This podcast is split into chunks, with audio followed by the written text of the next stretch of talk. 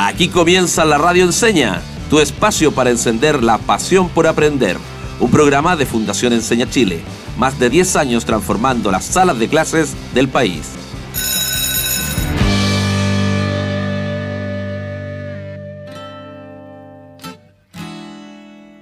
Bienvenidas y bienvenidos a un nuevo programa aquí en la Radio Enseña, tu espacio para encender la pasión por aprender. Mi nombre es Yasari Moreno para los que recién se conectan aquí en la Radio Enseña y me acompaña como siempre mi gran amigo el profe Cris. ¿Qué tal Jazz? ¿Cómo están nuestros auditores y auditoras? Yo soy el profesor Cristian Belmar, profesor de matemática y estoy acá para acompañarnos durante este nuevo capítulo de la Radio Enseña. Perfecto, Cris. El día de hoy vamos a tener un panel de estudiantes, igual que el martes anterior. Así que vamos a conversar con Fernanda y con Sebastián. Exactamente, pero antes de ir a, la presentación de, nuestro invitado, eh, quiero hacer una, un alcance respecto a lo que vamos a conversar esta semana. ¿sí? Eh, y en este capítulo en particular. Nuestros conceptos claves son la apreciatividad y el trabajo colaborativo. Eh, básicamente vamos a conversar respecto a cómo podemos fomentar la apreciatividad eh, dentro de nuestra forma de comunicarnos. Sin más, te voy a presentar ya a nuestros invitados de hoy, eh, aclarando, sí, que hemos invitado estudiantes de colegios, hemos invitado a estudiantes universitarios, y en este caso también hay un universitario que es Sebastián, estudiante de trabajo social, y está también Fernanda, que es egresada ya de la carrera de enfermería y que está de hecho trabajando en una clínica de, Santiago. Así que damos la bienvenida a Fernanda y Sebastián. Aquí estamos muy bien. ¿Y ustedes cómo están? Todo bien, muchas gracias. Fernanda, hola, ¿cómo estás? Hola, muy bien, gracias. Bienvenidos entonces. Mira, Cris, el tema de hoy es súper bueno porque vivimos en esta sociedad actual donde nos interconectamos, nos comunicamos constantemente y digamos que el uso de las nuevas tecnologías también está súper vigente. Exacto, exactamente. Y este mundo globalizado, como tú indicas, ¿cierto? Eh, nos muestra lo que pasa en otro lugar del mundo en, en segundos y que afecta a otros al final vivimos en un mundo que, construye eh, redes todo el rato. Mira, y podríamos decir entonces que es un mundo colaborativo y que nos necesitamos los unos a los otros, ¿no es así, Chris? Exactamente, totalmente de acuerdo. Por ejemplo, ¿qué sería de mí y de nuestra y nuestros auditores sin tu presencia, Boyas? Nos faltaría una voz en este programa. es un buen ejemplo de trabajo colaborativo que me imagino que todos hemos experimentado y hemos podido realizar alguna vez sin duda, los famosos trabajos grupales, cuando el profesor dice, ok, vamos a armar grupos y vamos a trabajar todos, ¿cierto? En trabajo en grupo, ¿cierto? ¿Que será lo mismo que trabajo colaborativo? Mm, mira, Cris, no te adelantes, ¿ah? porque sobre esto y otros conceptos vamos a conversarlos con nuestros invitados. Y para comenzar con todo, los invito a escuchar la siguiente situación. Bueno, los cabros, oigan, y se nuevo conceptual con el resumen del trabajo para en ¿cierto? No, pues no, pues si yo hice mi parte nomás, se supone que el Pablo iba a hacer el mapa, pues, ¿te acordáis, Pablo? ¿Que yo lo iba a hacer? Nada que ver. Si ese día de la tarea que que el Brian le toca esa parte. ¿A mí? ¿A dónde? Si iba a aprenderme la parte de la introducción y la conclusión, no, ¿Y ahora qué hacemos? No sé. Yo voy a decir mi parte nomás y ahí ustedes responderán qué pasó. Bueno, tremendo equipo que me saqué, vos. ¿Qué les pareció la historia que hemos escuchado, chiquillos? ¿Les ha pasado? ¿Se sienten identificados? Sí, bueno, yo creo que ese, ese problema se da mucho en los trabajos en equipo, ya que uno decide por todos, uno decide por el grupo y no, espera la opinión del resto. Mm, hay más que todo como un mandato, una, una persona que hace como de un jefe y como que dice qué es lo que tiene que hacer los demás. Claro, y ojo, porque es un, liderazgo que, nace espontáneamente, pero que no fue tampoco elegido. Consensuado. Consensuado, por lo tanto, no es reconocido de pronto por el resto de los integrantes del grupo. Entonces, al primer, al primer error, al primer fracaso, el liderazgo es súper cuestionado. Sebastián, ¿te ha pasado este tema del, del, trabajo en grupo, el trabajo en equipo?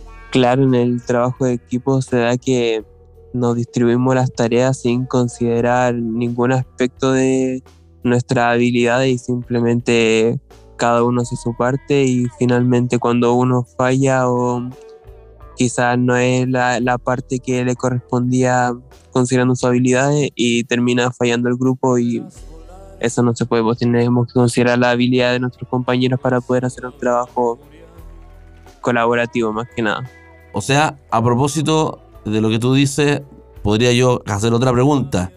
¿Qué creen ustedes, y parto con Sebastián para que sigan la misma línea, ¿cierto? Que pudo haber fallado en esta situación. Falla la comunicación entre los integrantes porque para tratar de minimizar el trabajo se da esa distribución de tareas y no, y no funciona finalmente porque no se está haciendo un trabajo colaborativo donde consideremos que cada uno puede hacer mejor una parte que el otro por sus habilidades o por su experiencia. Puede que en este grupo, digamos que las cosas se hicieron como por cumplir, más no como un examen de, todos nosotros los que conformamos el grupo y entonces vemos quién es mejor para cada una de, de las acciones. Tú, Fernanda, ¿qué es lo que piensas? ¿Qué es lo que pudo haber fallado en ese grupo? Como dice Sebastián, lo que falla es la comunicación, el conocerse como grupo y saber eh, las habilidades de cada uno y, sus fuertes, que es lo que, le, lo que le podría salir más fácil hacer a cada uno, como conociendo sus habilidades. O sea, en definitiva, eh, primero como yo colocándome como en el rol docente, para poder hacer un buen trabajo en equipo, todavía no vamos a hablar del trabajo colaborativo, para que funcione un trabajo en equipo, primero yo no debería pedir un, trabajo de esta naturaleza el primer día de clase, debería darle un espacio también a los estudiantes que se conocieran. O dentro de los tiempos que están propuestos para realizar este trabajo, debería contemplar espacio para que los estudiantes se conocieran entre sí. Claro, que un espacio de diálogo. Un, que pudieran dar un diálogo, ¿cierto? Y ver, a ver qué es lo que sabe hacer mejor uno u otro. Con eso tal vez podríamos eh, prevenir que este trabajo en equipo resulte mejor. Hablando aún de trabajo en equipo, estamos diciendo que se van a distribuir tareas simplemente y, y que las van a ejecutar. Claro, entonces en esa línea, Cris, queríamos preguntarle a nuestros invitados si en la situación anterior ellos creen que hubo trabajo en equipo o trabajo colaborativo. ¿Qué creen ustedes, chiquillos? No, o sea, hubo, hubo solo trabajo en equipo, nadie, porque solo se dividieron tareas y de hecho fue uno que dio las tareas para todos.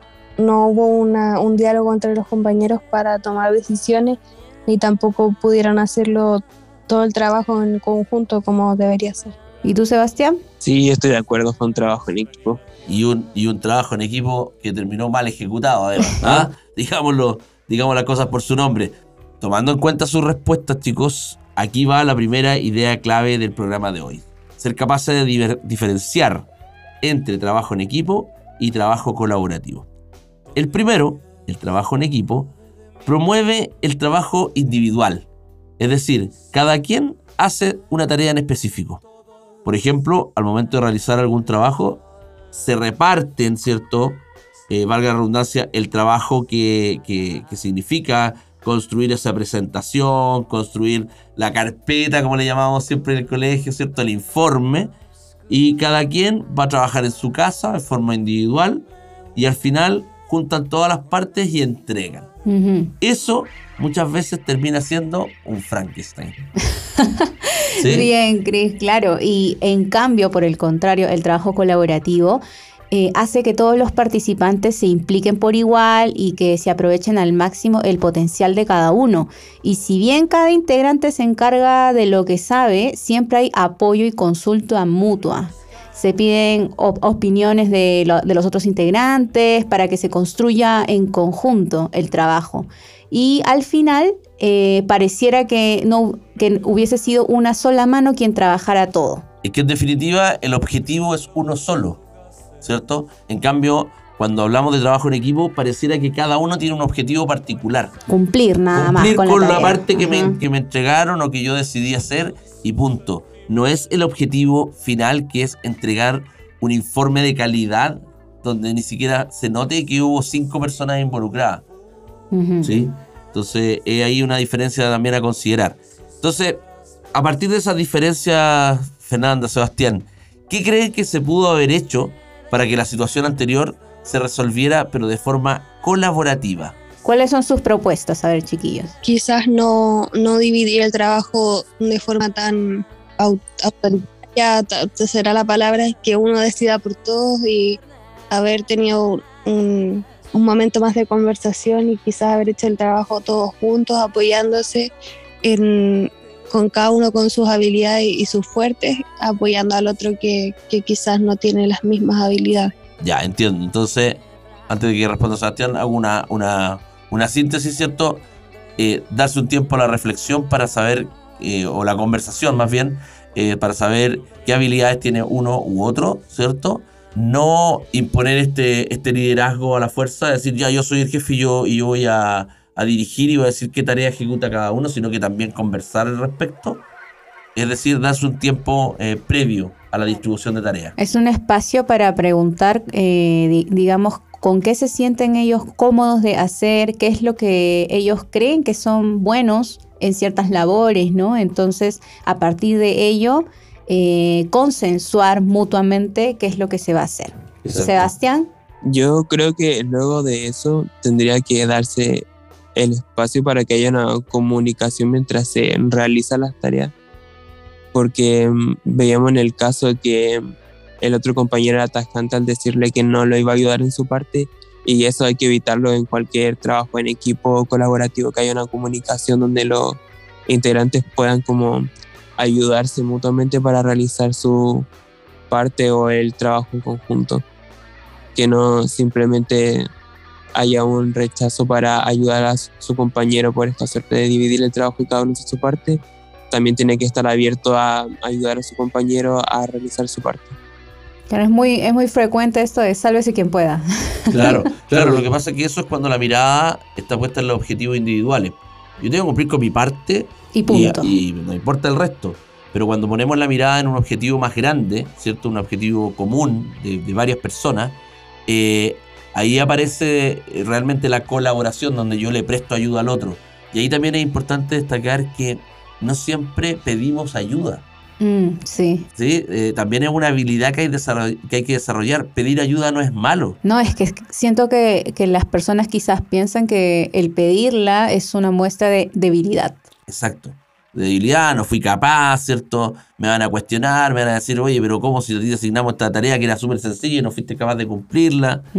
Pero si el objetivo común está allá a la vista, eso queda de lado y yo te presto la ayuda. Tú me estás pidiendo ayuda, te tengo que ayudar porque somos un equipo, ¿cierto? Y todos tenemos, eh, así como tenemos habilidades, también tenemos debilidades, por lo tanto tenemos que tratar de minimizar esas debilidades desde el otro también. Claro, tener una responsabilidad compartida. Muy cierto lo que nos han planteado chiquillos hasta ahora, pero también me gustaría conversar un poquito más.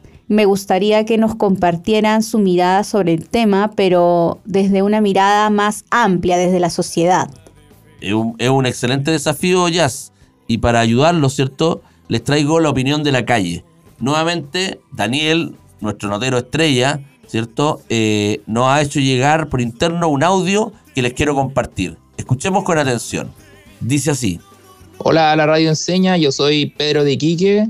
Bueno, con respecto al, tema, yo creo que hoy en día la sociedad se preocupa de los demás y está bien. Yo también me preocupo porque al final lo único que me importa a mí es estar bien. O sea, yo creo que todos queremos estar bien, entonces yo la lucho por mi familia. Eso es lo más importante. Mi familia y que nosotros estemos bien, con una casita, calentito y con pan en la mesa. Eso es lo que me importa y por lo que lucho día a día. Por mí y mi familia nomás, por final. Ahí teníamos la mirada de un ciudadano y me gustaría preguntarles en qué medida la opinión de esta persona se acerca o se aleja de lo que hemos estado conversando sobre el trabajo colaborativo y por qué. Yo creo que se alejan bastante de lo que es el trabajo colaborativo por esta suerte de pensar que cada uno tiene que salvarse a sí mismo y a su familia, pero desde una mirada más amplia sabemos que para que realmente estemos bien, tenemos que ayudarnos entre todos, entre toda la comunidad, entre toda la sociedad, incluso entre todo el país, porque a todos nos deberíamos ver el mismo objetivo, que es estar bien y no solo nuestro bienestar individual, que al finalmente desde esa mirada no lo vamos a conseguir. Fer, ¿opinas lo mismo o, o no? ¿Cómo, ¿Cómo está tu mirada al respecto? Claro, comparto la opinión con Sebastián, porque al final sigue siendo una mirada eh, individualista pensar solo en su familia, por no, no, no pensar en la comunidad o quizás preguntarle al vecino cómo está, ya se acercaría un poco más a lo que es la, el, el trabajo colaborativo, pero él solo eh, piensa en, en su familia. Claro, es como vivir en una burbuja. Exacto, exacto. Ah, Podría funcionar si yo vivo solo en medio de la Patagonia, pero resulta que aún un así, islote. pero aún así, cada cierto tiempo voy a necesitar de otro que me, haya, que me ha- haga llegar ciertos insumos o yo voy a tener que ir a algún lugar a comprar algo, ¿cierto? Eh, porque difícilmente que yo pueda auto, autoproducir, ¿cierto? Todos los bienes y todo lo que necesito para subsistir. Es muy complejo. Podría darse un caso en miles, a lo mejor un sobreviviente solo en una Un isla. náufrago. Un náufrago. ¿ah? Pero el resto vivimos, ¿cierto? Y convivimos con el resto de la sociedad. El, el trabajo eh, colaborativo efectivamente puede tener beneficios para nuestro círculo más cercano, como nuestra familia. Pero debemos recordar que nuestra familia vive en relación con otros, con una comunidad. Por tanto, las acciones de cada persona impactan también a los demás, de forma directa o indirecta. Mira, Cris, queríamos preguntarle también a los chiquillos qué ejemplos exitosos recuerdan de trabajo colaborativo en sus entornos más cercanos y por qué creen que fueron exitosos. ¿Les ha pasado quizás en la escuela, en el trabajo? Yo creo que un ejemplo más general de trabajo colaborativo es cuando ocurren catástrofes en el país. Que ahí la gente deja de pensar en ella y en su familia y también se preocupa del vecino, del que, del que vive solo, del que está más lejos, de ver qué le falta, ayudarlo. Yo creo que es un buen ejemplo. Sí, ahí es donde se ve como la, la solidaridad, se ve también esa preocupación mutua que tanto nos falta justamente porque muchas veces vivimos eh, en, un, en un barrio y no, y, no sabemos qué es lo que pasa en los hogares que están alrededor.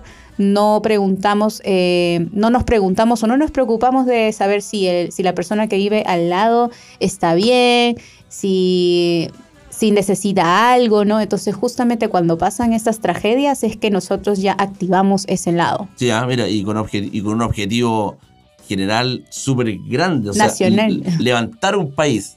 Levantar un país. O sea, si no trabajáramos colaborativamente, difícil se puede, difícilmente se puede hacer. O sea, es ahí cuando cada uno pone lo mejor de sí a disposición del resto y a disposición de la tarea que tenemos que hacer. Sebastián, ¿alguna, ¿algún ejemplo en la universidad, en el trabajo? Ya, yo creo que en la universidad lo podemos ver cuando ya empezamos a conocernos entre los compañeros y armamos grupos ya menos así como al azar. Empezamos a conformar grupos donde ya sepamos, por ejemplo, esta persona es buena quizá para comprender ciertas materias, esta persona nos puede ayudar a redactar esto. Hay como una suerte de trabajo colaborativo y donde nos preocupamos también de nuestros compañeros y nos conocemos entre nosotros, pero a diferencia de, por ejemplo, cuando recién entramos a la universidad, que no nos conocemos entre nosotros y generalmente los grupos son para hacer cada uno su parte. Pero ya una vez cuando ya conoces a tu compañero, se da esta suerte de trabajo colaborativo donde consideramos la habilidad de, de nuestros compañeros. Interesante, ¿ah? Interesante, porque ahí Sebastián nos dice, mira, se puede transitar efectivamente desde el trabajo eh, por equipo o en equipo hacia el trabajo colaborativo en la medida que nos conocemos y valoramos al otro. La apreciatividad. Eso. Buen, buen punto Ajá, ese, ¿sí? Porque valoramos a, la- a las personas por sus cualidades, nos centramos en lo bueno, ¿no? Entonces sabemos distribuir eh, los trabajos de acuerdo a ello. Entonces, en sus ejemplos, chiquillos, el trabajo colaborativo se convirtió eh, en una her- herramienta para el beneficio de muchas personas y digamos que se favorece la, la relación entre ambas personas, entre ellas. Exactamente. Todos los casos que has dado son, son muy, muy, muy ilustrativos de cómo se vive, ¿cierto?, la colaboración en nuestra comunidad. Pero vamos a seguir conociendo experiencias, historias, pero hay que hacer una pausa, ¿sí? Así es, llegó el momento de la pausa musical y regresamos. Aquí en La Voz de los Estudiantes en la Radio Enseña.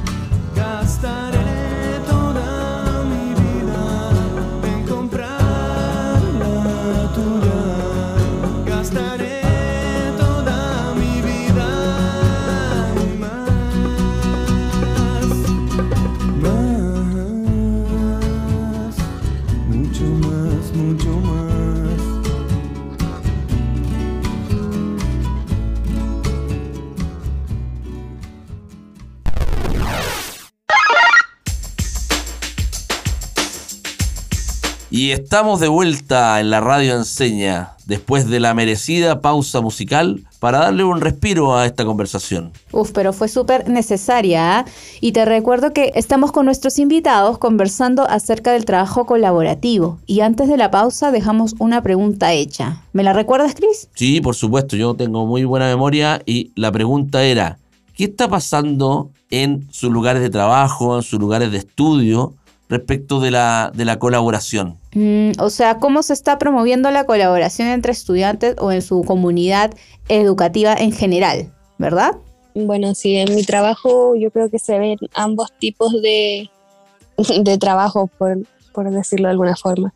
O sea, siempre llega a la jefatura y dice hay que hacer esto, esto y esto, pero el trabajo colaborativo se ve cuando al momento de dividir tra- eh, las tareas vamos buscando quién es la que puede hacerlas, quién tiene mayores habilidades para hacer tal o tal cosa, quién tiene más conocimiento de tal y tal cosa para que se nos haga más fácil y más, más ameno el trabajo a todos. Y en función de la experiencia también, me imagino. Claro, también. Sebastián, y en tu caso, en la universidad, como, como estudiante de trabajo social, ¿se generan instancias de, de trabajo colaborativo? Claro, de hecho, una experiencia bien cercana es que en mi universidad se generan asambleas estudiantiles donde solo participan estudiantes. Y ahí se generan instancias donde podemos conocernos entre los compañeros, conocer cuáles son quizás las falencias que encontramos dentro de la universidad y se genera un espacio donde ponemos a disposición nuestras habilidades, quizá algunos que tienen más habilidades para comunicar al resto se encargan de dirigi- dirigir la asamblea, otros de generar eh, actividades, de repente ayudas estudiantiles para ayudar en ciertos ramos. Ahí yo creo que hay un trabajo colaborativo bastante grande entre los estudiantes y además se da entre intergeneracional, porque participan estudiantes desde primero hasta cuarto año de mi carrera. Perfecto, chiquillos. Esos, digamos, son muestras de que cuando trabajamos de manera colaborativa, sabemos que todos nos apoyamos y ese es el valor, lograr sacar lo mejor de cada uno y ponerlo al servicio de un gran objetivo. Exactamente, correcto. Pero ahí me nace otra, otra pregunta, surge otra pregunta. ¿Cómo podemos saber para qué es mejor una persona o cuál es su potencial? Muy buena pregunta, Cris. Y esta es la segunda gran idea clave del programa. A ver, escuchen. Existe una perspectiva que se llama apreciatividad. ¿A qué le suena esta palabra? Apreciatividad me suena a, a conocer y apreciar a las personas por lo que son, por sus habilidades. Exacto, muy bien. ¿Y Seba? Me suena a valorar algo, darle la importancia que se merece a alguien o a algo. Exacto, muy bien. Muy bien. Buena, buena, buenas definiciones, ¿ah? Buenas definiciones respecto a la, a la palabra apreciatividad. Ahora, queridos panelistas, Fernando y Sebastián, ¿cómo creen que la educación que reciben o han recibido les ha permitido desarrollar la apreciatividad para trabajar colaborativamente? ¿Qué ideas se les ocurren, por ejemplo, para trabajar la apreciatividad entre los jóvenes? Bueno, yo creo que mi carrera me ha enseñado mucho sobre la apreciatividad, porque no, en nuestra carrera nos recalcan mucho que no podemos ver a las personas como, por, como buenas o malas, sino que todas las personas tienen distintas experiencias y distintas formas de, de interactuar quizás, entonces tenemos que conocerlas por sus habilidades y no por los aspectos que nosotros consideremos negativos, sino siempre valorar a la persona por todo lo que tienen detrás. Claro, hay que prevenir esta clasificación de la que conversábamos también. Todos, todos pueden aportar algo. En la medida que yo lo conozco, sé muy bien, voy a llegar a saber muy bien qué es lo que puede aportar, pero tenemos que partir desde la premisa de que pueden aportar algo. ¿Sí? Fernanda, Bueno, en mi trabajo igual, apreciar a la otra persona es muy importante, ya que en general tenemos que saber trabajar en conjunto y conocernos, conocer nuestras habilidades, valorar las habilidades de cada una es lo que nos ayuda a, sacar el trabajo adelante de forma más, más amena. imagino que, que los trabajos se, da, se dan espacios y tiempos cuando llega recién una persona a que se integre al equipo, a que lo conozca, antes de tirarlo, como se dice en buen chino, a los leones, ¿cierto? Inmediatamente hacer el trabajo, darle, darle tiempo para que se integre al equipo, porque hay culturas de equipo, pues, hay formas de trabajar en los equipos que no siempre son iguales. Entonces es bueno que la persona se integre primero para que, para que entienda esa- esas dinámicas y esas lógicas que ocurren, ¿cierto? Y en la escuela también se tienen que dar esos mismos, esos mismos espacios. Y comenzar, ¿cierto? Por romper ese paradigma de, de que incluso muchos chicos lo dicen. eh, yo quiero estudiar para ser alguien en la vida. Pero si tú ya eres Ya alguien, eres alguien, claro. nosotros te vamos a apreciar desde ese que eres tú, con tus habilidades, con tus debilidades, con tu personalidad, Ujú. etcétera. De esa forma eh, generamos o desarrollamos la apreciatividad y por supuesto que, que podemos mejorar el trabajo colaborativo. Llegó el momento de que, adivina, Ayas. Uy, ya, de tu sección favorita, Cris. A ver, preséntala. Exactamente, porque estamos hablando de apreciatividad, estamos hablando de trabajo colaborativo, pero llegó el momento de darle a nuestros auditores y auditoras tips, ¿cierto? Mucho más concretos, ¿cierto? De cómo desarrollar estos dos conceptos en su vida diaria, en el cotidiano. Y para eso vamos a nuestra sección. Y yo, ¿cómo lo hago?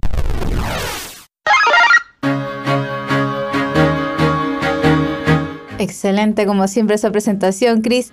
Entonces, Fernanda, Sebastián, ¿cómo hacemos para expandir la apreciatividad y la colaboración hacia otros aspectos fuera de la sala de clases? Por ejemplo, en la familia, con los amigos, en el vecindario. A ver, denos algunos tips. Conociendo y respetando la opinión del resto. Perfecto. Perfecto. Vamos apuntando. A ver, Sebastián. Dale. Generando espacios para conocernos entre nosotros, porque incluso dentro de la familia a veces pasa que no nos conocemos entre nosotros. Me pasa, sobre todo cuando hay juntas familiares como que, oh, tengo un tío nuevo, una prima nueva, y es como que, wow, somos familia, compartimos algo en común y es, es grato también estar en constante comunicación con ellos, sabiendo eh, en qué trabajan, qué es lo que hacen día a día. Eso, importante. Check también entonces. Y, Fernanda, ¿alguno más? Una más para que cerremos. Dándole oportunidades a las otras personas, Perfecto. oportunidades de aprender. Excelente. Oportunidad de aprender y, oportunidad también de conocernos. po. Sí, yo podría estar pendiente de conocer al otro, pero no dar espacio para que me conozca a mí. po. Y este, esta colaboración es, es recíproca, es de ida y vuelta. Entonces, claro, yo puedo conocer mucho al otro, pero si yo no le di nunca el espacio que me conozca a mí, ¿cómo desarrollo el trabajo colaborativo si no tiene idea en qué soy bueno yo, cuáles son mis habilidades? ¿En qué son le puedo beneficiar también? en- en exactamente. Ajá. Entonces, buen, buen, buen tips el que nos entrega Fernanda, dando ese espacio también y abrirnos al- a los demás. Sebastián, En esa misma línea yo diría que también tenemos que estar abiertos a ayudar a las demás personas y también comunicar que estamos abiertos a las demás personas porque no basta con solo pensarlo, decir si alguien me pide ayuda lo voy a ayudar, sino que también comunicar a las personas que estamos abiertos a prestar ayuda. Eso. Exactamente. Bueno, nos han entregado maravillosas ideas súper fáciles de aplicar y de hacer, eh, concretizar, digamos, en nuestra vida cotidiana. Y nada, pues hemos llegado al final. Creo que un final redondito con estas ideas que nos entregaron los chicos, nuestros panelistas. Y eso, muchísimas gracias Fernanda y Sebastián. Sus últimas palabras. Despídanse. Chao, muchas gracias por la invitación. Chao, gracias. Bueno, y fueron invitados básicamente porque nosotros los apreciamos y sabemos, ¿cierto?, esta habilidad que tienen para comunicar, Su talento. su talento y poder entregarnos desde su experiencia, desde la universidad, desde el trabajo, desde la sala de clase, qué es lo que han vivido respecto a, en este caso, lo que era la apreciatividad y el trabajo colaborativo. Un saludo a todos nuestros auditores y auditoras y los esperamos en un próximo capítulo de la Radio Enseña. Y ya saben, disfruta aprendiendo. Y aprende disfrutando. Hasta, la, próxima. Termina así otro capítulo de la Radio Enseña. Nos encontraremos muy pronto. Disfruta aprendiendo y aprende disfrutando. Hasta la próxima.